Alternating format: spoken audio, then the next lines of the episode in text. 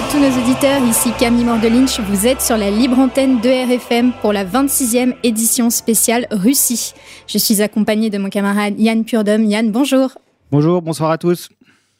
Alors aujourd'hui, nous essaierons, grâce à nos invités, de sortir d'une forme de polarisation du discours, avec d'un côté la propagande systémique en faveur de l'Ukraine et de l'autre, de notre bord, une lecture peut-être mystifiée de la Russie.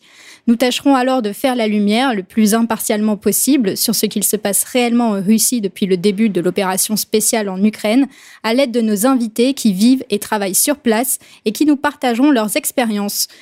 Nous recevons ainsi Daria Dugin, observatrice politique, analyste du mouvement eurasiste international, qui rentre en plus d'une mission dans le Donbass dont elle nous parlera. Daria, bonjour et merci d'avoir accepté notre invitation. Bonjour, c'est un joie de participer à l'émission de Égalité Consolation TV officielle et de radio. Eh bien, merci beaucoup. Eh bien, on va commencer avec notre première question. En 2018, le président Vladimir Poutine est réélu avec une majorité absolue dès le premier tour, récoltant près de 80% des voix, montrant par là qu'il bénéficie d'un large soutien populaire. Mais à l'annonce de la riposte russe en Ukraine, les médias occidentaux ont mis en avant plusieurs euh, tentatives de manifestations, notamment à Moscou ou encore Kaliningrad, pour exprimer la non-adhésion d'une partie de la population qui s'oppose à l'entrée en guerre du pays. S'agissait-il selon vous d'une minorité non représentative? Sentez-vous que l'opinion euh, publique est toujours favorable aux décisions de Vladimir Poutine?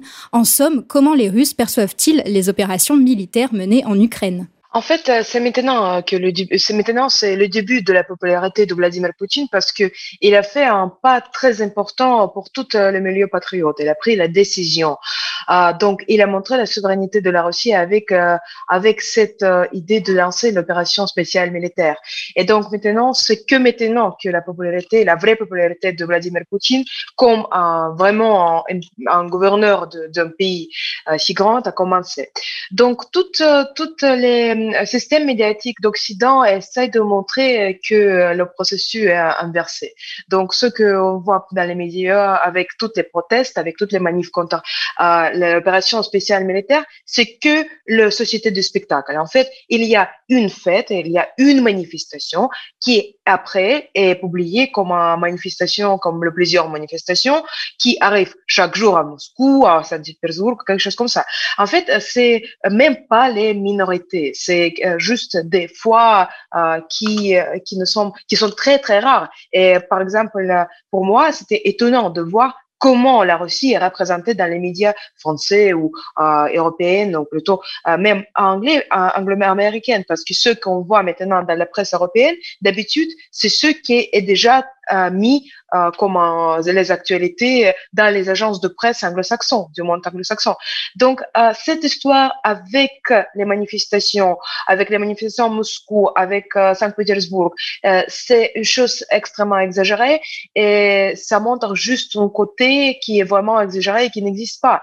Donc, maintenant, la popularité de Vladimir Poutine est vraiment commence à monter et c'est étonnant, c'est vraiment étonnant parce que maintenant c'est euh, son temps, son période euh, quand il est vraiment populaire.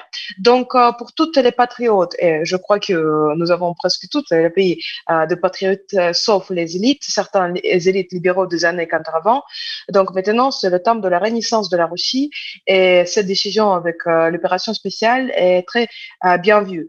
Euh, évidemment qu'il y a la critique, il y a toujours la critique euh, de, de, côté patriotique, de côté libéral. Euh, sa critique, euh, mais sa critique en général partage l'idée que maintenant il faut prolonger cette opération parce que euh, c'est pas uniquement, c'est pas une opération contre l'Ukraine, c'est l'opération contre en fait l'occidentalisation de l'Ukraine. C'est euh, cette opération a été commencée à cause de euh, rapprochement de l'OTAN vers les frontières de la Russie. Et il y a plusieurs euh, plusieurs buts de cette opération, euh, parmi lesquels il y a des occidentalisations euh, de, de l'Ukraine. Donc, je crois maintenant que l'opération est soutenue par plupart des gens. tout ce que nous voit dans les presses européennes, c'est sort, euh, sort de propagande de l'empire, euh, de l'empire dont Sora a parlé, l'empire anglo-saxon, empire anglo-américain, l'empire néoconservatrice. Et donc, euh, nous devons être très attentifs à ce que nous voyons dans les médias. Il faut absolument regarder euh, la presse de réinformation. Euh, même dans les médias qui étaient pas marginales, qui n'étaient pas encore marginalisés, comme par exemple CNews, nous avons vu Anne-Laure Lebanel qui a parlé aussi sur le conflit, qui a parlé sur ces huit ans de Donbass. Et donc, c'est important. Ouais, et derrière, mais donc, donc euh, ce que tu nous expliques, c'est que donc euh, la, la, population euh, semble soudée derrière Vladimir Poutine, un peu en 2014 quand, quand, il avait décidé d'envahir la Crimée.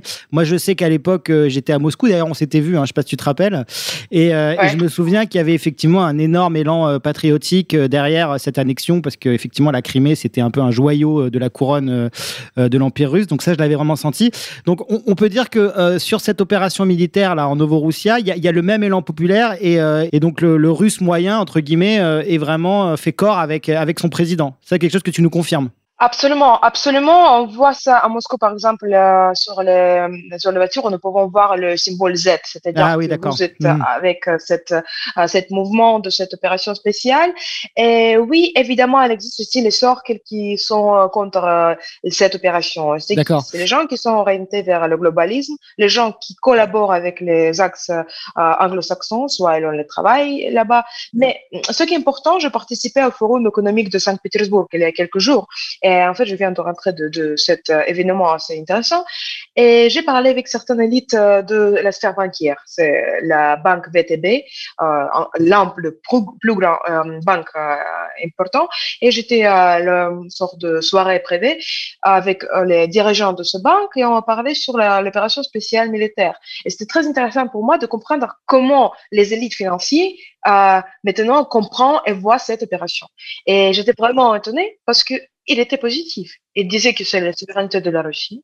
Il disait que c'est l'acte antiglobaliste. Et donc ça, c'était important. Donc ce que tu veux dire, c'est que les, milieux d'affaires euh, sont derrière Poutine. Mais moi, j'ai une question pour toi parce que euh, donc suite à cette euh, invasion, hein, il y a des sanctions qui ont été mises en place par les occidentaux. et nous, en fait, ce qu'on aimerait savoir ici, parce que c'est difficile pour nous de se rendre compte, si tu veux, quelle est la vie en Russie et quels sont les impacts réels dans la vie de tous les jours des Russes. Et la question que j'ai envie de te poser, c'est comment réagit la bourgeoisie des grandes villes à Moscou qui euh, fait du business avec l'Occident et qui, je pense, euh, euh, est, directement impacté, hein, puisque aujourd'hui, ce qu'il faut quand même rappeler, c'est que les, virements, ne serait-ce que les virements bancaires avec l'Occident sont, interdits. la poste, on ne peut plus rien envoyer par la poste en Russie. Il n'y a plus de ligne directe, ni de train, ni d'avion. Donc là, en fait, il y a un espèce de rideau de fer qui est en train de se, remettre en place. Et, j'imagine que pour les, les, élites bourgeoises qui ont l'habitude de faire du business à, à Moscou, à Saint-Pétersbourg, moi je les connais, hein, je les ai fréquentés, je pense quand même que euh, la pilule doit être difficile à avaler, non? Évidemment que c'est un choc. C'est toujours euh, la reconstruction géopolitique du monde, ça toujours donne le choc euh, à l'économie.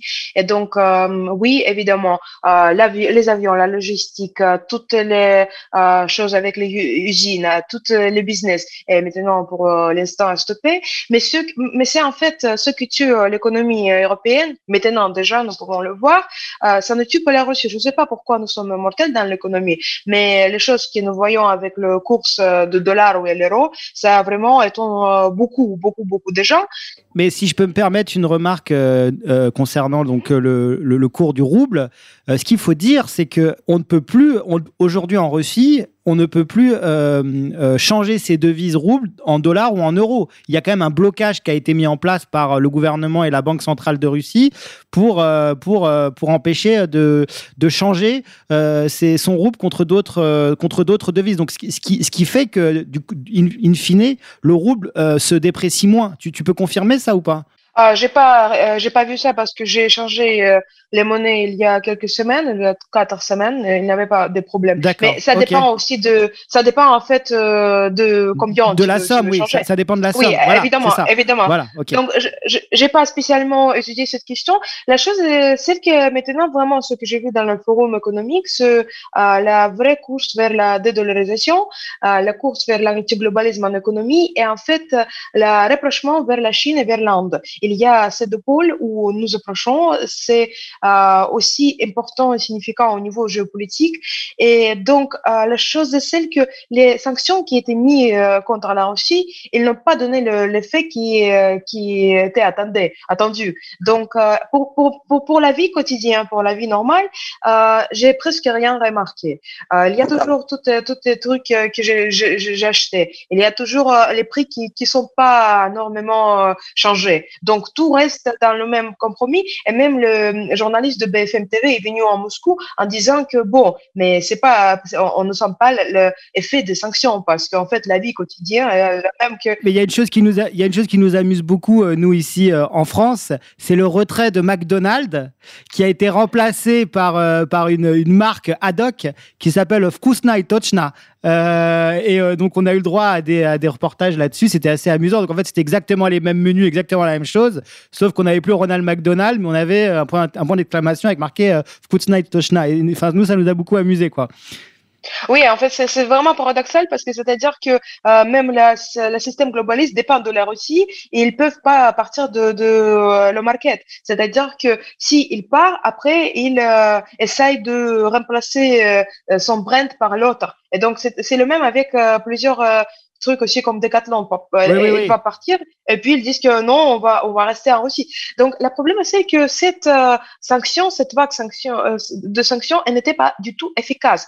Donc, euh, l'Occident n'a pas compris sur quel point il faut taper pour euh, bloquer la Russie. Et vraiment, pour moi, c'était aussi quelque chose d'étonnant, parce que moi, je croyais que si, si l'Occident commence à taper sur notre système économique, qui est vraiment dépendant de l'Occident, à partir des années 80, elle était de plus en plus euh, dépendante du système euh, mondial et bancaire, euh, si elles vont taper sur ce point, s'ils vont bombarder nous par les sanctions, euh, nous allons avoir les problèmes.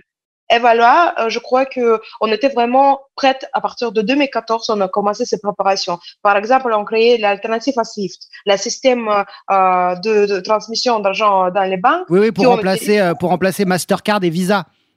Exactement. Oui, oui. Mise en place par la Banque centrale russe, oui, tout à fait. Oui.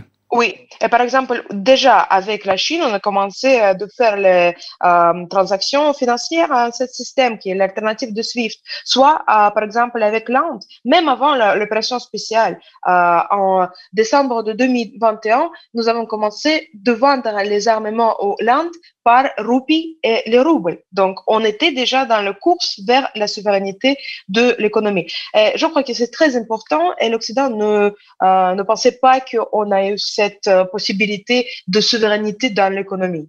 C'est une chance historique. Oui, et Daria, vous aviez raison. Effectivement, euh, ça a eu très peu d'impact dans votre vie euh, quotidienne. Mais en plus, c'est assez contre-productif parce que ça pousse la Russie vers la Chine et du coup vers l'émergence d'un monde qui serait multipolaire avec, enfin, conduit prioritairement par un axe russo-chinois suivi par euh, toutes les puissances émergentes de type Brésil ou Inde. Euh, c'est vrai, en fait, il y a un grand changement de toutes les structures, mais on peut dire qu'absolument que c'est le début de multipolarité. Et donc, euh, même l'Occident apprécie la multipolarité d'être établie. Euh, L'OTAN, l'agression d'OTAN, euh, la, la, la, comment dire, la rêve, la rêve d'OTAN d'être plus grande, la rêve de cette hégémonie, elle a vraiment créé quelque chose qui n'était pas attendu. Donc, elle a créé la multipolarité et l'opération militaire, elle a euh, vraiment, vraiment changé le rythme de toutes les processus de la géopolitique. Et donc, nous avons l'Inde, nous avons la Chine, nous avons aussi l'Afrique qui devient de plus en plus euh, indépendant et qui était représenté euh, dans le forum euh, de Saint-Pétersbourg économique. Il y avait les Maliens, il y avait les gens de la République de Centrafricaine qui ont signé plusieurs contrats. Et alors, c'est vraiment intéressant parce que la France, par exemple, l'Europe, maintenant, on n'est plus dans ce processus de collaboration avec l'Afrique l'Afrique. Euh, Mali, nous, avons vu ce qui s'est passé, euh, comment Macron a perdu quoi, son, zone d'influence. Et nous voyons que maintenant, euh, c'est le changement du monde et l'Europe qui suit euh, encore les règles de jeu du monde anglo-saxon, elle n'a pas gagné. C'est-à-dire, s'il il y a les tendances, tendances pour, pour, la multipolarité, c'est déjà bien, bien. Ce qui est passé en France, par exemple, avec les législatives, c'est génial. Je crois que c'est un vraie révolution, c'est la vraie révolution du peuple.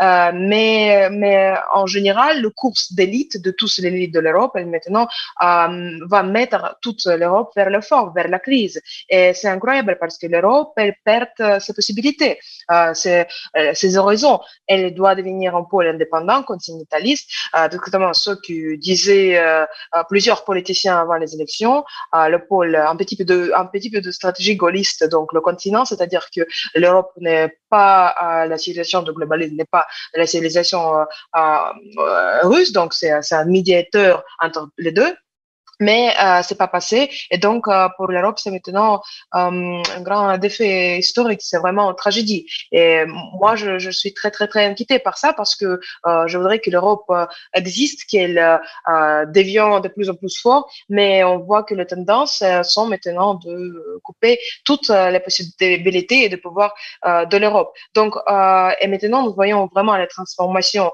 de toutes les pôles. La Turquie joue le, le grand rôle maintenant pour la Russie même avec Donetsk, ils ont déjà installé le business pendant huit ans euh, avec le carbone, je crois. Ils ont eu la vente de carbone à, de Donetsk à Turquie. C'est ce que Pushilin m'a dit quand je l'ai interviewé, la, tête de la République de Donetsk, euh, qui m'a dit qu'ils déjà ils ont des bonnes relations avec la Turquie. Donc, euh, le monde change. Il n'y a plus de cette centre unique dans le monde. Et voilà ce que vous avez dit, que l'Inde, la Chine, à la Moyen-Orient qui devient de plus en plus indépendant, la Turquie, l'Afrique. Mais dans ce jeu, on voit plus l'Europe c'est vraiment un grand dommage. J'espère que quelque chose. Ouais, pour, pour nous, euh, Daria, euh, ici en France, euh, c'est vrai que, bon, pour nous, quand je dis pour nous, c'est égalité-réconciliation. Hein. c'est vrai, que, vrai que de voir Poutine et la Russie comme ça tenir tête euh, au mondialisme, mais surtout, euh, comme tu l'as très bien expliqué, euh, faire preuve d'une incroyable résilience économique suite aux sanctions. Hein. Et c'est vrai que le meilleur exemple, c'est de voir le rouble comme ça s'apprécier de semaine en semaine face au dollar et, et à l'euro. Hein. On, a vraiment l'impression que la, puissance russe s'exprime à, à, travers, à travers cette force du rouble. Et ce que je voulais te dire, enfin ce qu'on voulait te dire, c'est que pour nous, c'est vrai que c'est un, un, un, grand sentiment d'espoir parce que on a vraiment l'impression ici en Occident que nos élites sont dégénérées, hein, font euh, la promotion euh, de la des théories LGBT, euh, de l'immigration massive, voilà où toutes les valeurs traditionnelles sont battues en brèche. Et c'est vrai que de voir Poutine qui ne cache pas sa proximité avec l'Église orthodoxe et qui et qui ne cache pas, enfin dans ses discours, hein, qui se fait le, défenseur de, de, la famille et de, et de la tradition. Pour nous, c'est vrai que c'est un grand un grand motif d'espoir. On a d'ailleurs sorti un t-shirt qui s'appelle Poutine vite, euh, qu'on t'enverra, qu'on commercialise chez Contre-Culture. On te l'enverra en, cadeau. Et donc, Génial, euh, merci beaucoup. Quand je te dis ça, qu'est-ce que, qu'est-ce que tu ressens en fait? Est-ce que les Russes euh, se sentent, bon, de manière entre guillemets, investis d'un combat civilisationnel vis-à-vis de cet Occident décadent? Absolument, je suis heureux, fier, heureuse et fière quand euh, tu euh, caractérises la Russie comme ça. Euh, évidemment qu'on a beaucoup de critiques aussi sur certains points, qu'on a la culture libérale, on est aussi, on n'est pas encore libéré dans notre pensée. Euh, et vu que nous avons euh, déjà fait une sorte d'opération militaire spéciale contre le globalisme en Ukraine, nous devons aussi faire ça dans notre conscience. conscience. C'est-à-dire qu'il faut absolument construire la ligne contre-hégémonique, anti-hégémonie contre-hégémonie totale parce que nous, euh, quand même, nous avons euh, dans les cafés, nous avons encore euh, les chansons américaines et tous, et donc on a beaucoup, beaucoup, beaucoup de travail à faire. C'est que le début. Oui, on n'a pas de, LGBT propagande, on n'a pas de scandale avec les gynécologues qui sont les presses, les secrétaires d'État qui font les viols des femmes. Donc tout ce qui passe en France, nous n'avons pas encore, et j'espère qu'on ne va pas avoir ce truc et aussi avec euh, le deuxième ministre, il y avait aussi une chose comme ça, euh, de, de, viol et tout, au les Donc, nous n'avons pas ça, mais quand même, nous ne sommes pas encore libres dans notre esprit. Donc, nous avons besoin de faire l'opération spéciale militaire dans notre conscience pour avoir la souveraineté cognitive. Ça, c'est très important. C'est ce que le Novorussia dans la tête, quoi.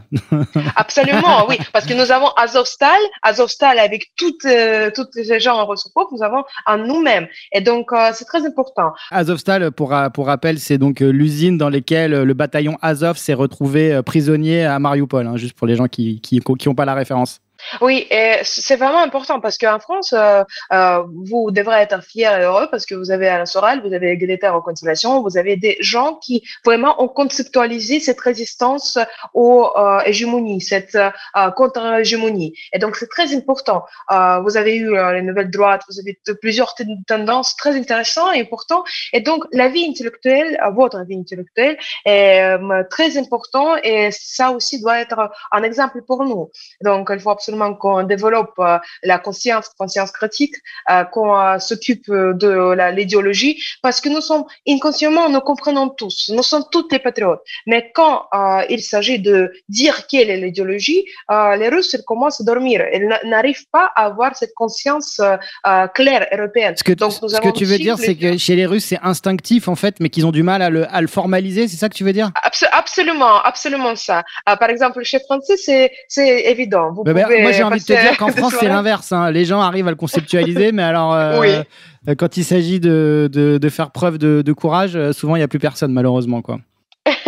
oui, nous avons donc le travail. Voilà pourquoi nous avons besoin de, de la dialogue, parce que nous allons vous montrer comment il, faut le faire géopolitiquement ou politiquement, et vous pouvez nous montrer comment il faut le faire intellectuellement en, conceptualisant tout ce qui passe, en donnant euh, les mots, en donnant les concepts. Donc, je crois que euh, c'est vraiment très important d'avoir ces liens entre nos peuples, parce que si on commence euh, d'avoir juste un côté, soit c'est le côté politique, militaire, soit juste le côté intellectuel, on perd le sens de la réalité. Il faut absolument qu'on ait les militaires, qu'on ait la pensée militaire, qu'on ait la pensée géopolitique, qu'on ait la pensée sociologique, qu'on ait la pensée philosophique.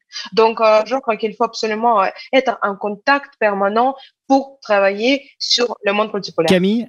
Oui et non, je crois aussi que c'était euh, une des intentions des États-Unis, c'était de séparer définitivement toute tentative d'association entre l'Europe occidentale et la Russie pour une formation de l'Eurasie, par exemple. Euh, voilà, je pense que vraiment euh, l'intention des États-Unis était celle-ci nous diviser. Vous vous, souvenez, il y a dans le, dans le concept géopolitique, il y a le euh, concept de bloc sanitaire ou cordon sanitaire. En fait, c'est une sorte de zone qui sépare euh, les régions et qui euh, ne donne pas la possibilité pour ces régions de collaboration.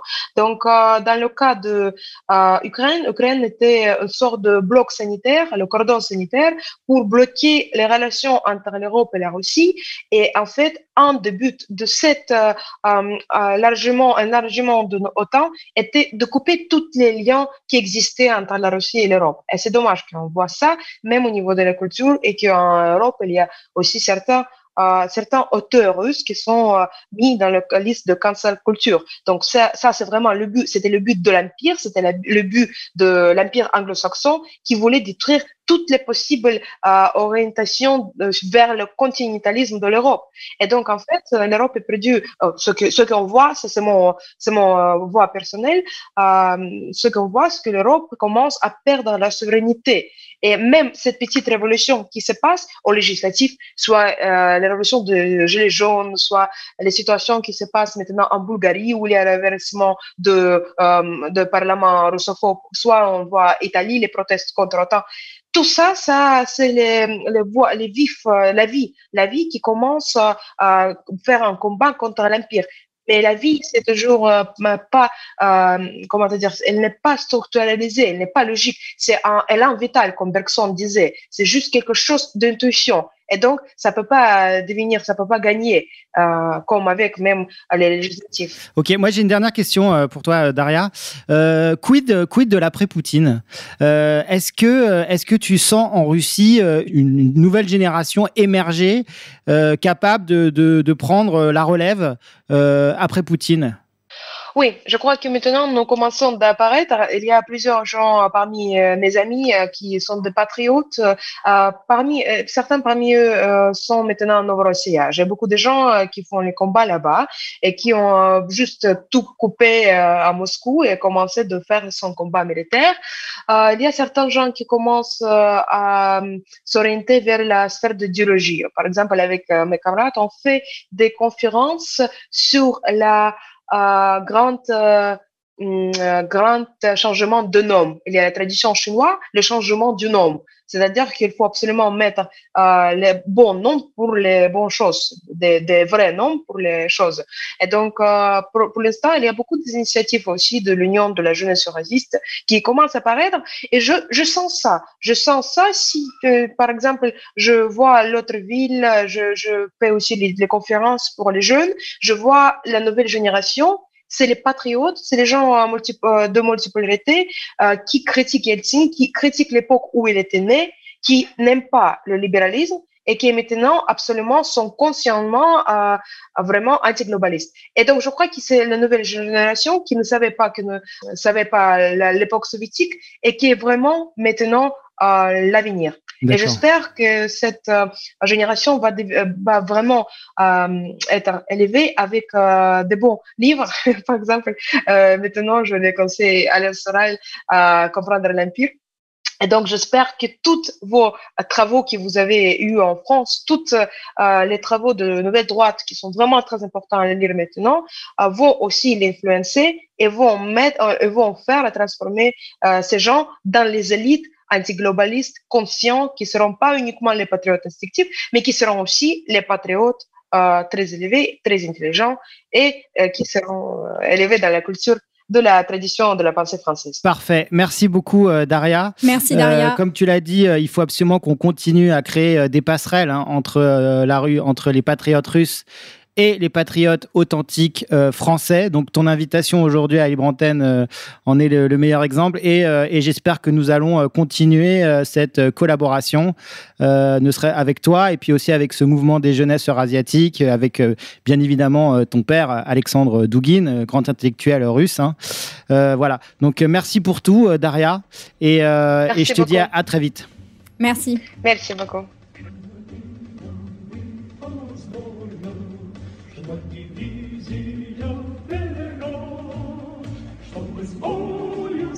Good morgen, der mit.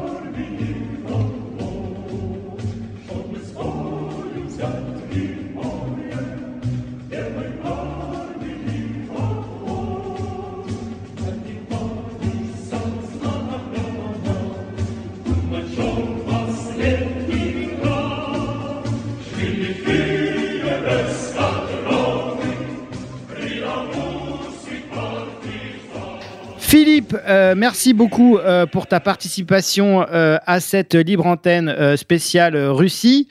Donc toi, Philippe, tu travailles en Russie depuis 26 ans. Tu es allé en Russie en fait peu après la perestroïka, quand la Russie était ce qu'on pouvait appeler le Far East, hein, un monde plein d'opportunités où il y avait vraiment tout à faire. Et toi, tu y es allé et tu es devenu chef d'entreprise, entrepreneur dans le secteur des cosmétiques, où on peut dire tu as plutôt plutôt bien réussi, où tu as plutôt bien développé ton, business là-bas. Et euh, c'était très important pour nous euh, de, t'avoir dans cette libre antenne puisque tu es sur place et que tu fais du business sur place. Donc tu es vraiment, euh, je veux dire, au quotidien de la vie russe. Et, c'était important pour nous d'avoir ton point de vue justement. donc première question, Philippe. Qu'est-ce que ressent la population russe par rapport à cette intervention en, en, Donbass? Et est-ce que Poutine a le soutien de la population russe? Bonsoir à tous. Euh, donc, merci pour euh, cette invitation à participer à votre émission. Effectivement, donc, je, vis et travaille en Russie depuis 26 ans. J'ai fondé ma famille ici. Euh, donc, ma vie est clairement basée essentiellement à Moscou. Donc, pour répondre à, à votre question, effectivement, alors ce qu'il faut noter, c'est que d'abord, il y a eu quand même une surprise générale de la population après l'annonce de Vladimir Poutine le 24 février. Euh, moi, le premier, enfin beaucoup de gens euh, avec qui j'échange étaient quand même surpris de, cette intervention. Euh, et c'est vrai qu'on a pu constater alors qu'il y avait une, frange très politisée qui représente, on va dire, une petite partie de, de l'opposition, surtout parmi les jeunes, qui s'est manifestée donc pendant deux trois semaines à Moscou et dans quelques villes, notamment Kaliningrad, si je ne me trompe pas, et peut-être Saint-Pétersbourg. mais en fait, ça n'a pas duré très très longtemps, tout simplement parce que les, Russes L'opinion publique russe euh, connaît très bien le dossier euh, du Donbass, euh, à l'inverse de l'opinion publique française et, occidentale en général, qui ne connaissent pas grand-chose. En fait, ici, les Russes savent très bien ce qui s'est passé dans le Donbass ces dix dernières années. donc, le coup d'État de Maïdan, les conséquences que ça a eu sur les populations russes euh, qui vivent dans le Donbass.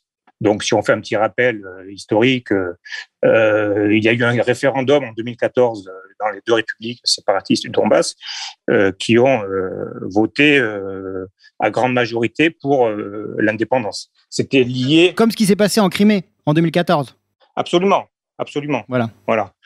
il y a eu effectivement deux, deux référendums à Lugansk et Donetsk qui également euh, a obtenu euh, ce référendum, a clairement euh, décidé l'indépendance des deux républiques. En fait, c'était lié à la réaction, si vous voulez, après Maïdan, il y a eu un, tas de lois qui ont été votées par Kiev, des lois discriminatoires contre les populations russes. Donc, c'était par exemple le, la non-reconnaissance de la langue russe comme une langue officielle, parce qu'il faut savoir qu'en fait, si vous prenez l'axe Kiev-Odessa, en gros, euh, la grande majorité des populations parlent le russe. Moi, je suis allé plusieurs fois en Ukraine et euh, vous parlez dans les magasins, vous parlez dans la rue, vous parlez le russe. Hein. Donc, euh, plus on va vers l'est, plus la, concentration des, populations russes est forte. Donc, dans les deux républiques séparatistes, c'est à peu près 80% de Russes. À, à Kiev, Odessa, c'est 50-60% pour les Russes. Donc, quand je dis Russes, c'est vraiment des populations d'origine russe. Hein. Bon, on va pas revenir sur l'histoire. Donc en fait, ce que, tu dis, en fait, c'est que la population de, Russie, en fait, euh, les voit comme des frères et finalement euh, comme des frères qu'il faut protéger, quoi. Absolument. Voilà. Absolument. d'accord. Suite, suite à, ces, à ces deux référendums, bah, Kiev a réagi brutalement euh, en votant des lois encore plus discriminatoires, donc l'interdiction du russe à l'école. Donc, vous avez des enfants qui parlent que le russe et qu'on leur, on leur fait apprendre des mathématiques en ukrainien, ils y comprennent rien. Donc, vous comprenez tous euh, les, les, mécontentements que ça, que ça, que ça a provoqué. Euh, puis, bien évidemment, euh, après, ça a été tout un tas d'attaques, de, des bombardements sur les villes de Donetsk, Lugansk, etc., etc. Donc, toute cette partie-là, si, vous voulez, l'opinion publique russe la comprend, la connaît. Et en fait, pour eux, l'intervention militaire dans le Donbass, c'est une intervention de libération des populations russes. C'est comme ça qu'ici, c'est perçu. Et en fait, euh, il faut noter que plus euh, l'intervention se poursuit, plus l'opinion se consolide sur euh, le fait qu'il il s'agit d'une intervention qui est légitime. Il s'agit d'une intervention qui, qui doit défendre, qui libère les populations et qui est tout à fait justifiée. Donc, si vous voulez, maintenant, à peu près, on peut dire que 90% de la population russe soutient les, la décision qui a été prise par, par Vladimir Poutine et, son gouvernement. Et euh, non, euh, Philippe, vous avez euh, raison de, soulever ce point parce que les populations occidentales sont parfaitement ignorantes de cette situation, parfaitement ignorantes de justement cette, cette volonté séparatiste de ces territoires et en plus ayant été victimes après d'une forte répression. Donc, euh, Absolument. voilà, et donc c'est vrai que pour nous, euh, on a l'impression que la guerre a débuté il y a quelques mois, alors qu'en réalité, euh, c'est une guerre civile qui est, qui est à l'œuvre depuis 2014 et qui a fait des milliers de morts. Et, Philippe, moi j'ai une question. Donc tu, tu, nous expliques que donc, donc le, le, le, russe, un moyen, fait, fait corps avec Poutine, avec son gouvernement et, soutient donc cette, cette intervention. Hein. Mais est-ce que les Russes ont conscience du rôle que joue la Russie dans l'avènement d'un monde multipolaire en fait? Est-ce que les Russes Russes ont conscience que la Russie, donc via cette intervention au Donbass, s'oppose quand même à l'OTAN, aux États-Unis, à l'Europe, donc à cette espèce de, de, de, monde occidental avec, on peut le dire, hein, des valeurs qui sont quand même assez décadentes, hein, LGBT, immigration massive, mise à bas de tout ce qui est tradition. Est-ce que, est -ce que le Russe moyen a conscience de ça ou pas du tout? Alors ça, c'est une question un peu plus subtile, euh, parce que je pense que, euh, bon, déjà, il, faut, il faut noter que la fin du, euh, de l'unitéralisme américain et la domination unipolaire des Occidentaux a pris fin, je pense, plutôt, on va dire, à, à, suite à la défaite des Américains en Syrie. Voilà. Mais ça, ce sont des questions qui sont plus euh, géopolitique, géostratégique et qui concerne moins euh, la population. Donc, euh, donc ça, les, donc ça les dépasse en fait. Ils n'ont pas, ils ont pas conscience de ça. Ils n'ont pas conscience de ça. On peut en parler plus en détail éventuellement, mais je pense que eux, ils voient vraiment la guerre comme l'intervention russe comme une, une, une intervention de libération des populations locales. certainement, les deux, les deux républiques vont être rattachées tôt ou tard à la Fédération de Russie. Euh, la Crimée bien évidemment, et euh, il n'est pas non plus impossible que d'autres régions puissent aussi suivre cette, euh, cette, ce rattachement-là notamment la région de, de, Kherson, qui est une région assez stratégique aussi. ok. Et, et, donc, quid des sanctions en fait? Est-ce que les sanctions occidentales ont, ont un impact dans la vie de tous les jours du, du, russe moyen? Euh, donc ça, ce serait ma première question. Et ma deuxième question, c'est euh, comment réagissent les milieux d'affaires et notamment euh, les élites un peu comprador que, que moi j'ai côtoyé hein, quand j'étais à Moscou, hein, cette bourgeoisie qui parle anglais parfaitement, qui fait du business avec l'Occident, les États-Unis? bon, on se doute bien qu'aujourd'hui c'est beaucoup plus compliqué. Donc comment les sanctions euh, sont perçues euh, pour le russe moyen et après euh, vis-à-vis de, de, la bourgeoisie? Et même toi, après, tu peux même nous expliquer, toi, dans ton, dans ton business, comment ça te touche? Donc, les sanctions, forcément, ben, c'est quand même des sanctions qui sont sans précédent sur, pour un pays souverain. Donc, la Russie vraiment est confrontée à un grand défi à ce niveau-là. Euh, mais encore une fois, je pense que les sanctions euh, renforcent au contraire euh, la, combativité des Russes, c'est-à-dire ils comprennent pas pourquoi c'est autant, il y a une telle pression de la part des Occidentaux. Et bizarrement, même les milieux d'affaires, de plus en plus, sont, on va dire, étonnés, étonnés, surpris, et voilà, de plus en plus, ils comprennent que ben, maintenant, les ponts avec l'Europe ils, sont, ils sont coupés. Euh, donc, ils s'adaptent. En fait, si vous voulez, la Russie et d'une manière générale les Russes, euh, c'est un peuple de gens très résilients. Donc, ils en ont vu beaucoup dans leur histoire. donc, ils s'adaptent. Ça, c'est une des, de leurs qualités principales. donc, ils vont chercher tous les moyens pour contourner ces sanctions. Bon, déjà, les sanctions, euh, d'une manière générale, il faut, il, faut, il faut quand même comprendre qu'elles euh, ont un impact, euh, bon, on va dire, modéré sur, sur l'économie russe. Hein. si vous voulez, le risque principal du gouvernement, au début, c'était d'éviter une forte inflation euh, une dévaluation du rouble, parce que ça, c'est très, euh, comment dire, c'est ancré dans les, dans, les, dans les craintes de la population. Eux, ils ont vécu euh, les années 90 où il y avait une inflation, de, de 100% par an. c'était catastrophique, ils ont tout perdu. Donc là, c'était la première des décisions qui a été prise par Poutine, c'était vraiment de stabiliser l'inflation. Donc tout de suite, les taux directeurs de la Banque centrale ont été augmentés à 20%. Il y a eu beaucoup de mesures prises pour la restriction des, des changes. Donc, euh, c'était l'impossibilité de récupérer des, des, des devises. Et c'est toujours le cas? C'est toujours le cas C'est toujours le cas. C'est toujours le cas. Donc, il y a des, il y a des problèmes, c'est-à-dire euh, l'impossibilité de, de, de, virer de l'argent à l'étranger. Euh, alors, ils ont un peu allégé maintenant ces, ces contraintes. Au début, c'était 5 000, 5 000 euros. Maintenant, c'est jusqu'à 50 000, par exemple, pour une personne physique. Mais euh, du fait qu'il y a quand même pas mal de banques qui ont des problèmes avec l'exclusion du SWIFT, les virements de Russie en, en Europe ça passe très très mal. Donc ça, c'est des contraintes, bien sûr, pour, euh, pour, les, pour les hommes d'affaires et pour le business en général, notamment le mien. il faut modérer euh, l'appréciation du rouble euh, au regard, justement, de, de, de, ces, de ces contraintes. C'est-à-dire que, bon, une des raisons de l'appréciation du rouble, c'est aussi le fait qu'il est, il est quand même beaucoup plus difficile de, de, de changer ces roubles en dollars ou en euros.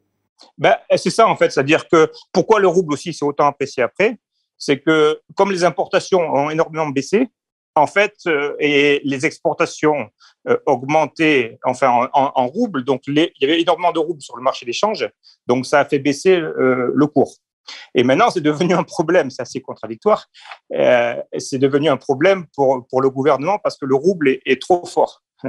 donc, et donc ça pénalise, ça pénalise les exportations russes. Exactement, ça pénalise les exportations russes et ça pénalise aussi le budget. C'est-à-dire que quand vous avez un budget en roubles, il y a moins de rentrées de, de, roubles euh, euh, parce que les impôts sont moins élevés. Euh, euh Gazprom et les grandes sociétés qui, sont en partie nationalisées font moins, moins, payent moins de dividendes en, en roubles. Donc, euh, ça pénalise un petit peu le budget. Donc là, actuellement, il y a des mesures qui sont prises pour justement alléger toutes ces contraintes et de nouveau remettre le rouble un peu à son niveau d'avant la guerre parce qu'il est actuellement trop fort. Mais en fait, ce qui devrait se passer, c'est que euh, comme euh, les importations ont beaucoup baissé, enfin les, gens qui, qui importent ici, euh, de plus en plus, ils trouvent des nouveaux partenaires. Alors, souvent au Moyen-Orient, euh, en Chine, en Inde, euh, dans d'autres pays d'Asie. Et donc, petit à petit, je pense quand même que les importations vont euh, de nouveau repartir. Là, on parle beaucoup qu'il va y avoir euh, bah, déjà les, les automobiles euh, chinoises qui vont remplacer certainement Renault. Renault, oui. Et puis, et puis donc progressivement, je pense que ça va faire quand même remonter le rouble.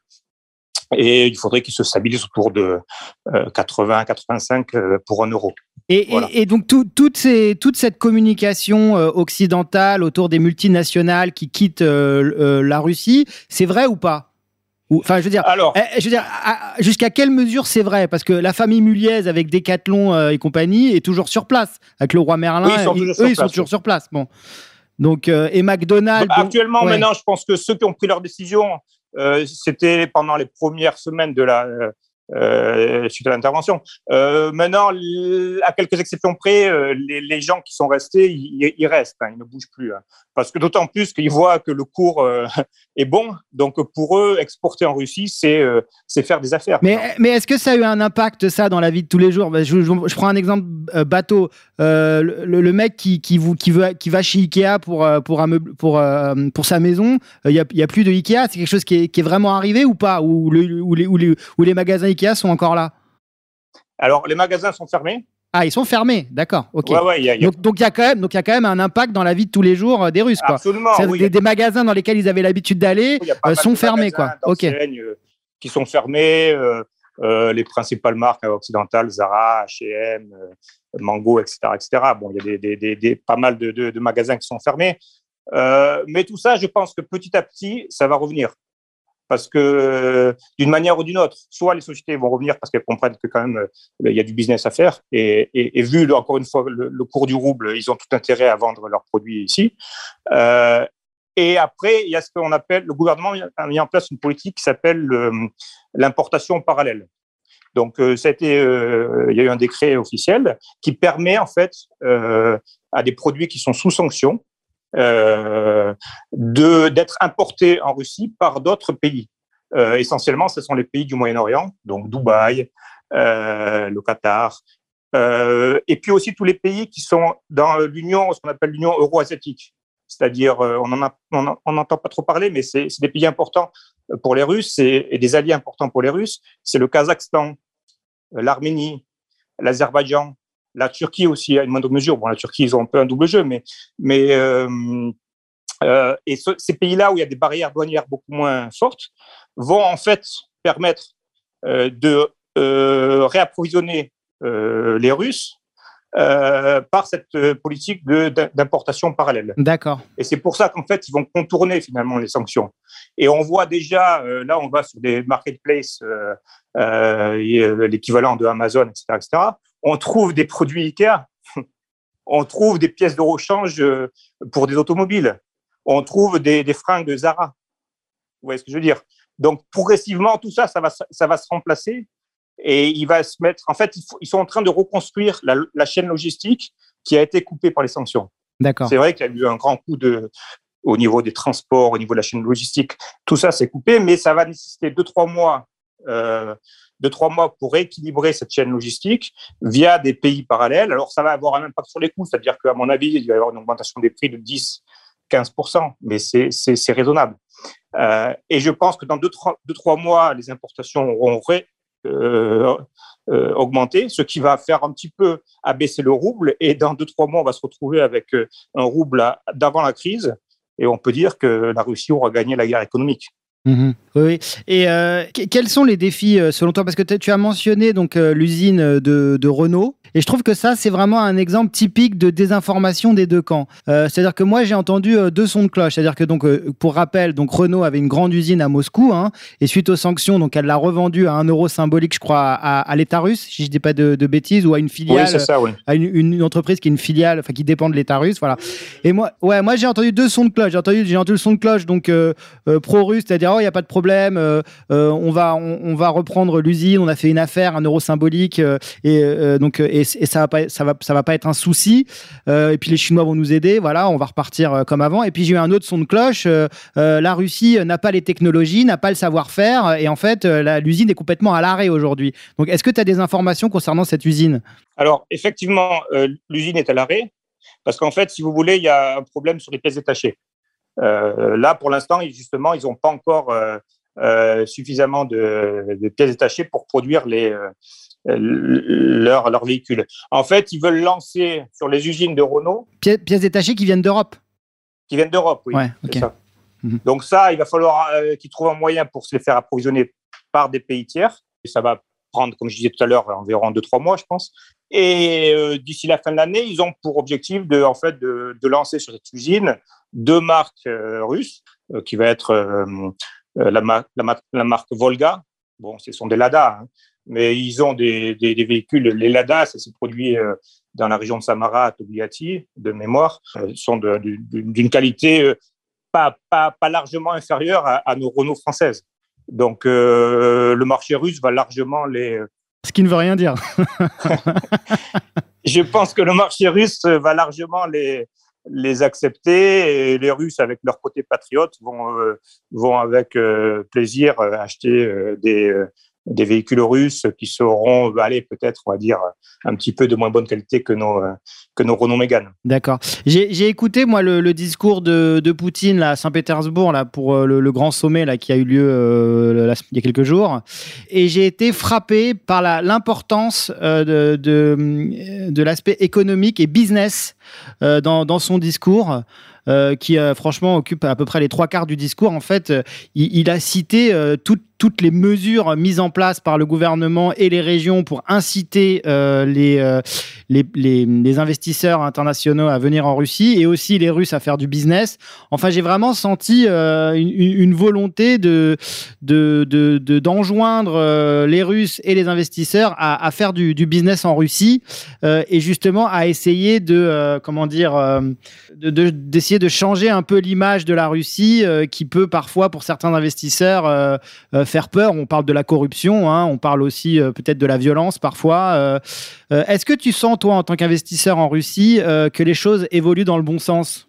Ben, ce forum économique, en fait, est une, un forum très réputé ici. Ça fait 25 ans qu'il, 20 ou 25 ans qu'il est, qu'il est organisé et c'est vraiment un forum où se rassemble toute euh, l'élite russe, à la fois l'élite politique et euh, l'élite économique, euh, donc les principaux chefs d'entreprise des grandes sociétés.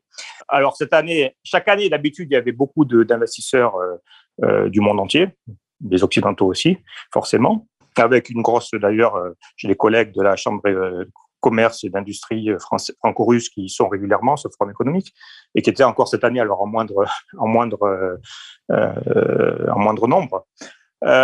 donc c'est un, forum qui justement est toujours basé sur la nécessité de, de, faire venir des investisseurs étrangers en Russie. La Russie est un marché libre en ce qui concerne le commerce. Hein. Autant c'est un marché, autant il contrôle les principales entreprises stratégiques, Hein, dans l'énergie, les transports, et ça, c'est sur les entreprises d'État, bien évidemment, et c'est nécessaire pour assurer la souveraineté et l'indépendance de l'économie, ce qu'on est incapable de faire dans nos, dans nos vieilles démocraties. Par contre, une petite et une moyenne entreprise fait ce qu'elle veut en Russie. Donc le commerce est très libre. Et Poutine, justement, pense là-dessus qu'il faut aider euh, les moyennes entreprises à. C'est eux qui vont, en fait, euh, relancer le tissu industriel, le tissu économique euh, en Russie. Donc là-dessus, il a mis en place un tas de mesures, justement, pour favoriser les investissements et le développement des PME. Et ça, c'est très important pour, pour les Russes parce qu'ils sont, ils aiment bien faire des affaires. Donc aussi, ça fait partie de leur, de leur habitude et, ils aiment bien faire du business. Donc il faut leur laisser les mains libres pour le faire. Et cette année, à la, place des investisseurs euh, euh, occidentaux, il y avait beaucoup d'investisseurs finalement asiatiques, énormément d'Indiens, euh, des pays, un peu moins de Chine. Hein. la Chine, c'est un peu particulier, peut-être qu'on va en parler après, mais d'Indiens, des pays d'Afrique, l'Égypte, l'Égypte était présente. C'était d'ailleurs, il parrainait le, le forum. Donc forcément, forcément, euh, actuellement, dans le contexte actuel, ils sont, euh, bah, ils, ouvrent leur, marché à ces pays-là qui vont, qui vont venir sur le marché et qui vont, qui vont prendre la place, euh, les parts du marché que qu'occupaient nos, nos, sociétés occidentales. Oui, donc Philippe, ce que vous nous dites, c'est qu'effectivement, toutes ces sanctions vont peut-être être un tremplin à la Russie pour redynamiser son économie, notamment avec de nouvelles associations, avec des pays comme les BRICS, par exemple les puissances qui sont Oui, c'est ça, oui. Alors, il y a aussi, justement, là, il y a eu une réunion là, des BRICS là, cette semaine, par vidéoconférence. Et euh, ça renforce, les liens sont renforcés au niveau de, des pays des BRICS, puisque eux, ils n'ont pris aucune sanction contre la Russie. Euh, donc, ils sont en train de mettre en place, notamment, j'ai vu ça dans la, dans la presse, euh, un système euh, pour remplacer euh, équivalent SWIFT pour faciliter les paiements euh, les paiements entre, entre tous ces pays. Oui, sortir, sortir du dollar, en fait. C'est surtout ça l'objectif. C'est ça, c'est ça. Voilà. Donc, les, les, les, échanges seront payés euh, en roubles, en roupies, euh, en, en, d'autres monnaies des principaux pays. Ouais, j'ai une, une, dernière question. Euh, bon, je vais, je vais me faire l'avocat du, du, diable et je vais vraiment euh, mettre les pieds dans le plat. Mais il y a quand même un cliché qui a vraiment la vie dure euh, en Russie, c'est la corruption. et moi, pour, pour connaître quand même pas mal le, le, pays, euh, il y a quelque chose quand même qui m'a qui m'a pas mal choqué là-bas, c'est que euh, par exemple quand vous faites arrêter par un flic dans la rue, euh, par exemple, je sais pas, vous grillez un feu ou vous êtes en, en taux d'alcoolémie, tout de suite il va vous proposer de de, de, de, de vous arranger via via via de l'argent, chose qui est franchement aujourd'hui en France. Alors peut-être qu'on y arrivera en France, hein, parce que vu vu la, dégradation de la situation, je pense et, l'africanisation du pays, je pense qu'on finira par y arriver. Mais en tout cas aujourd'hui, c'est impossible. J'ai d'autres anecdotes aussi. J'avais un ami qui avait acheté une maison en banlieue de, Moscou et il devait, se faire raccorder au gaz. Et puis, donc, il prend rendez-vous avec la société de gaz et puis euh, les techniciens ne viennent jamais. Et en fait, il s'est aperçu après coup qu'en fait, il fallait leur graisser la patte, les techniciens, pour qu'ils puissent euh, venir raccorder sa maison au réseau de gaz. Chose, chose qui aujourd'hui en France est, est, vraiment pas compréhensible. Donc ma question, et, ça on sait bien que pour le business c'est pas bon la corruption, c'est vraiment un frein justement au développement économique. Euh, est-ce que, est-ce que, est-ce que donc ces, deux exemples que je te donne sont exagérés? Est-ce que c'est vrai? Et, euh, est-ce qu'on est quand même dans la voie d'une amélioration euh, vis-à-vis de, cette problématique? Écoute, je pense que non, les exemples que tu donnes sont effectivement euh, concret. Moi, ça m'est euh, arrivé personnellement. Hein. Moi, je me suis fait arrêter. Moi, je me suis fait arrêter en voiture à Moscou. et j'ai dû donner 200 euros. Hein. Dans l'idéalisme total. Donc, euh, bien évidemment, ces, euh, ces, problèmes-là existent. Alors, c'est peut-être un peu moins fréquent, notamment par rapport quand on se fait arrêter par, sur la route, parce qu'il y a énormément de caméras, donc finalement, il y a moins de, de policiers dans, dans, dans, les rues. Mais euh, c'est vrai que quand on fait du business, parfois, il faut éventuellement euh, être en mesure de euh, aller mettre un petit, faire un petit cadeau. Alors, ça peut être parfois des cadeaux ou, ou, ou, ça s'arrête forcément. Oui, ça, ça fait partie. Malheureusement, ça reste encore dans, dans les mœurs. Et on va dire que peut-être euh, c'est l'un des points faibles de la, quand même, de la politique de, du gouvernement ces, ces dix dernières années, c'est-à-dire que euh, malheureusement, effectivement, ça reste un peu dans les, dans les mentalités et c'est difficile de, de, lutter contre ça. Euh, même si, bon, il y a quelques efforts qui sont faits dans certains domaines, mais ça reste. Maintenant, bon, il faut considérer ça comme en fait, allez, une taxe supplémentaire quand on est chef d'entreprise. Quand on est chef d'entreprise, ok, bon, voilà, on sait qu'il y a des barrières à l'entrée, on sait qu'on a des frais. Bon, ben, parfois, il faut effectivement. Oui, parce qu'un aspect qu'on n'a pas, qu'on n'a pas abordé, Philippe, mais qui est très important, c'est la fiscalité en Russie, qui est, qui est, qui est, qui est quand même beaucoup plus intéressante qu'en France. Absolument, justement. Ça, il faut en parler, oui, c'est très important. 15% d'impôts sur les revenus, c'est largement inférieur à n'importe quel pays. Donc, vous, c'est pour ça qu'on peut considérer aussi que s'il y a un petit frais qui va, qui va se rajouter à ces 13%, c'est pas si grave que ça. Voilà. Après, euh, l'impôt, les dividendes, c'est 18%. Les charges sociales sont aussi moins, moins, moins élevées qu'en Europe. Vous êtes à 35% sur les charges sociales. Voilà. Donc, euh, mais les caisses de l'État sont pleines. Attention, les caisses de l'État sont pleines. C'est d'ailleurs encore une fois euh, un, un des atouts pour lequel la Russie résiste si bien aux, sanctions, c'est-à-dire que le budget de l'État est excédentaire. Hein. Donc chaque année, il y a du bénéfice qui rentre dans les caisses de l'État. Philippe, Philippe, la, TVA est à combien en Russie? 20%. 20% Oui. Surtout? Surtout, oui. Ah ouais, d'accord. Ah, donc c'est Mais par contre, ce qu'il faut dire, c'est que euh, à combien est le litre euh, de d'essence?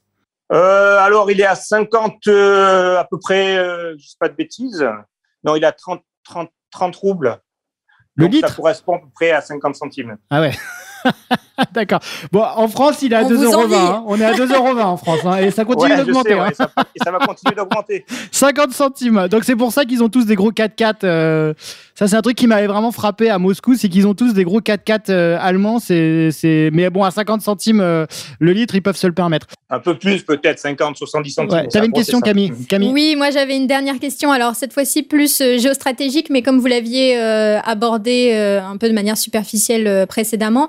Euh, quels sont les objectifs, vous pensez, euh, de cette opération militaire euh, en Ukraine menée par la Russie? Est-ce que c'est effectivement ce projet de nouvelle Russie qui serait de rattacher les territoires du, du, Donbass, la Crimée, et peut-être éventuellement une percée vers la mer Noire qui pourrait rattacher la Transnistrie? Qu'est-ce que vous en pensez? Moi, je ne suis pas un expert militaire ni géostratégique. Certains des euh, certains, il y a certaines informations qui courent dans la presse, effectivement, qui parlent de ce, de ce projet-là. Euh, je dirais que dans toute euh, guerre, il y a des gens qui sont, qui, vont, qui sont favorables à la guerre et des gens qui sont plutôt qui freinent. Et Poutine fait un peu le choix entre les deux. si vous allez laisser faire les généraux, eux, ils veulent prendre Odessa sans problème. Oui. Voir Kiev. Attention. Euh, L'origine, le but, je pense, c'est réellement le but qui été annoncé par la Fédération de Russie, c'est euh, l'indépendance du, Donbass et donc, euh, soyons honnêtes, le, rattachement à, la Fédération de Russie. Donc ça, c'est les objectifs minimaux. Euh, sécuriser la, je pense que sécuriser la Crimée, donc avec l'annexion aussi de la, de la région de Zaporozhye et de Kherson, et après, bah, tout dépendra de comment ils vont euh, tôt ou tard se mettre à la table des négociations. Si les Ukrainiens continuent de, traîner en longueur et que les Russes continuent leur succès militaire sur le terrain, bah, tôt ou tard, ils vont peut-être euh, euh, augmenter les enchères et ça va aller jusqu'à Odessa, voire au-delà. Voilà. Mais ça, malheureusement. Donc, si demain les généraux poussent, ça peut effectivement aller, aller jusqu'à là. Une chose est sûre, c'est que la Russie ne perdra jamais la guerre parce que si la Russie perd la guerre, euh, à ce moment-là, euh, l'opinion publique est tellement euh, remontée et ils ont payé quand même un prix assez fort. à ce moment-là, ce sera, il y aura forcément des gros mécontentements et je pense qu'il y aura un pouvoir Poutine sera renversé, mais pas par des libéraux, comme, on, pense le croire, mais plutôt par des généraux. oui, par son, par son aile droite. Mais c'est vrai que ça, c'est quelque chose que les gens ne, ne, réalisent pas euh, du tout euh, en France et en Occident. C'est qu'en fait, c'est vrai que Poutine a une, a une position assez équilibrée entre. mais il est très modéré. Oui, c'est ça. C'est ça. C'est qu'on le voit, on le voit comme un faucon ici, mais en fait, en Russie, il est très modéré, ouais. Exactement. Si on suit 50% de l'opinion publique russe, euh, ils sont prêts à aller jusqu'à Odessa, voire Kiev. Donc, euh, mais bon, là, le minimum sera acquis, ça c'est sûr. Ou encore une fois, si c'est pas ça, ce sera la révolution en Russie, ce sera la révolution des généraux. Donc ce sera pire. Ce sera effectivement euh, là, il peut y avoir des graves conséquences sur euh, sur euh, sur la guerre en Europe à des niveaux beaucoup plus élevés. Et là, il s'agit pour l'instant d'une intervention militaire. Voilà.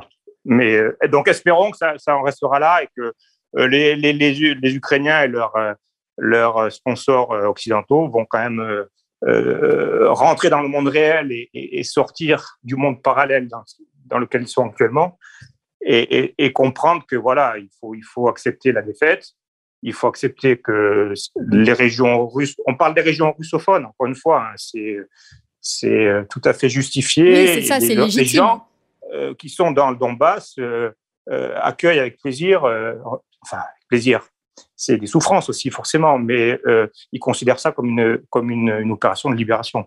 Donc il y aura aucun problème pour les régions du Donbass à, à s'intégrer dans la région, dans la dans le dans la, dans la Fédération de Russie. Euh, moi, Philippe, il y a un dernier point. C'est vraiment passionnant euh, de, de t'entendre. Hein. C'est vraiment un, un, son de cloche euh, qui, qui, diffère. C'est très intéressant. Euh, moi, je voudrais aborder un dernier point avec toi. Tu as, commencé à en parler brièvement. C'est la relation avec la Chine. Euh, tu nous as dit, tu, tu commençais à nous dire que c'est un peu spécial. Est-ce que tu peux développer un peu? Ben, En fait, moi, je, on parlait justement tout à l'heure du, du monde, de, de la naissance d'un monde multipolaire moi, je pense effectivement, comme je disais tout à l'heure, que ce monde multipolaire est né suite à, à la guerre en Syrie, en Syrie ouais. hein, donc euh, où les Russes vraiment ont tapé du poing sur la table, ils sont vraiment intervenus contre les Américains et les Américains ont perdu en Syrie. Leur projet avec l'État islamique, etc., a été, a été battu par les Russes. Donc c'était le début, à mon avis, de la, de, c'était la fin de, de l'hégémonie américaine et euh, l'entrée dans un monde multipolaire. Maintenant, je pense que c'est pas si simple que ça avec la Chine parce que euh, la Russie n'a pas trop. En fait, chacun des blocs, si vous voulez, moi, comme je vois les choses, dans ce monde multipolaire, c'est, euh, ce sont des entités euh, souveraines, indépendantes. Et je ne pense pas que non plus que la Russie et la Chine, chacun ont leurs intérêts différents. Hein. Donc, euh, il y a bien évidemment des accords euh, commerciaux. Il y a beaucoup plus d'échanges commerciaux actuellement. Donc, on peut prendre l'exemple le, les Russes vendent beaucoup plus de pétrole à la Chine à peu près 50% de plus sur le premier, premier semestre. Euh, les Chinois vont, vont, vendre leurs véhicules certainement pour remplacer aussi les, euh, les marques européennes sur le marché russe. Euh, on a vu qu'il y avait aussi des, infrastructures mises en place, notamment euh, un pont, euh, un pont routier qui est entre l'un des premiers ponts routiers, si je ne me trompe pas, à Blagoveshchensk, entre la Russie et la Chine. donc, les Chinois sont intéressés pour développer, pour faire du commerce avec la Russie, mais je ne pense pas non plus qu'ils sont intéressés pour soutenir fortement la, Russie et ils craignent aussi le contre-coup des possibles sanctions américaines derrière. Donc on le voit par exemple avec les, euh, euh, les histoires sur les microprocesseurs. Ça, c'est un problème assez important pour les Russes. Euh, Là-dessus, ils ont des, des un grand retard technologique. Donc dès qu'il y a eu les sanctions, tous les microprocesseurs qui étaient importés de, de Taïwan essentiellement, bah, ils, sont, euh, ils ont été bloqués. Donc, euh, et les Chinois se pressent pas non plus pour les remplacer parce qu'ils craignent, ils craignent quand même le contre-coup des sanctions américaines derrière, c'est-à-dire euh, ce qu'on appelle les deuxièmes sanctions, le deuxième niveau, c'est-à-dire s'ils travaillent avec les Russes, ils peuvent se faire bloquer le marché américain. Euh, donc ça, ça pose un problème. Donc les Russes euh, c'est pas non plus le grand, le grand amour avec les, Chinois. Voilà, c'est très pragmatique hein, comme, euh, comme, euh, comme relation. C'est du commerce. Euh, mais les, les Chinois ne soutiennent pas les Russes avec des armes et ils vont pas constituer un bloc, un, vraiment un bloc uni euh, contre euh, le bloc, on va dire, américano-européen. Voilà. Et, et, le rapprochement, il se fait plus, comme j'ai dit tout à l'heure, avec les, les républiques, le Kazakhstan, l'Arménie, la Biélorussie, bien évidemment, euh, le Kyrgyzstan, les, les républiques d'Asie centrale, qui, eux, sont des euh, pays proches et qui, vraiment, eux, soutiennent la Russie. Et ils vont, euh, ils favorisent euh, cette importation parallèle, ces canaux d'importation, toute cette logistique. Les transporteurs kazakhs vont remplacer progressivement tous les, les transporteurs européens. Donc, euh, c'est ces pays-là qui vraiment soutiennent ce qu'on appelle l'Union eurasiatique. Mais le bloc politique Chine-Russie, Euh, moi, j'y crois pas trop. Je pense que c'est quand même des intérêts qui divergent parfois. Donc, euh, voilà. C'est mon avis. Mon humble avis. Merci euh, pour tout, euh, Philippe. Merci Philippe, c'était très intéressant. Ouais, merci d'avoir donc ton son de cloche, hein, de quelqu'un qui, qui vit, qui fait du business en Russie. Euh, je pense que les auditeurs ont eu vraiment une vision vraie de ce qui se passe là-bas. Et, euh, et donc merci beaucoup pour ton témoignage, c'était vraiment très intéressant. Ben, je vous remercie de m'avoir invité.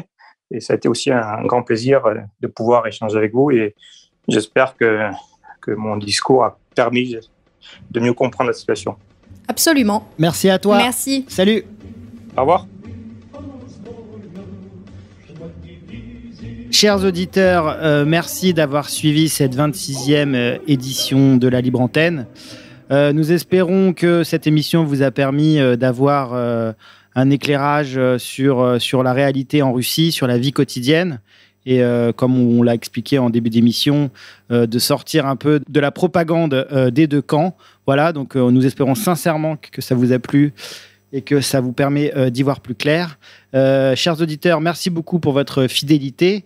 Je me permets de vous rappeler que vous pouvez nous aider euh, via le financement associatif euh, de la rédaction et de la radio euh, de RFM intitulé À l'avant-garde de la résistance.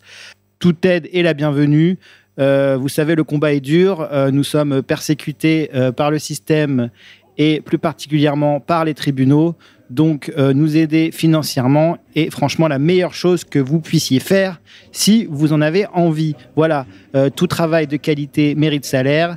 Euh, cela nous permet de lancer des nouveaux projets et de pérenniser ceux qui sont existants. Voilà, donc vraiment, n'hésitez pas. Cher Camille, merci à toi pour ta participation. Mais merci à toi Yann.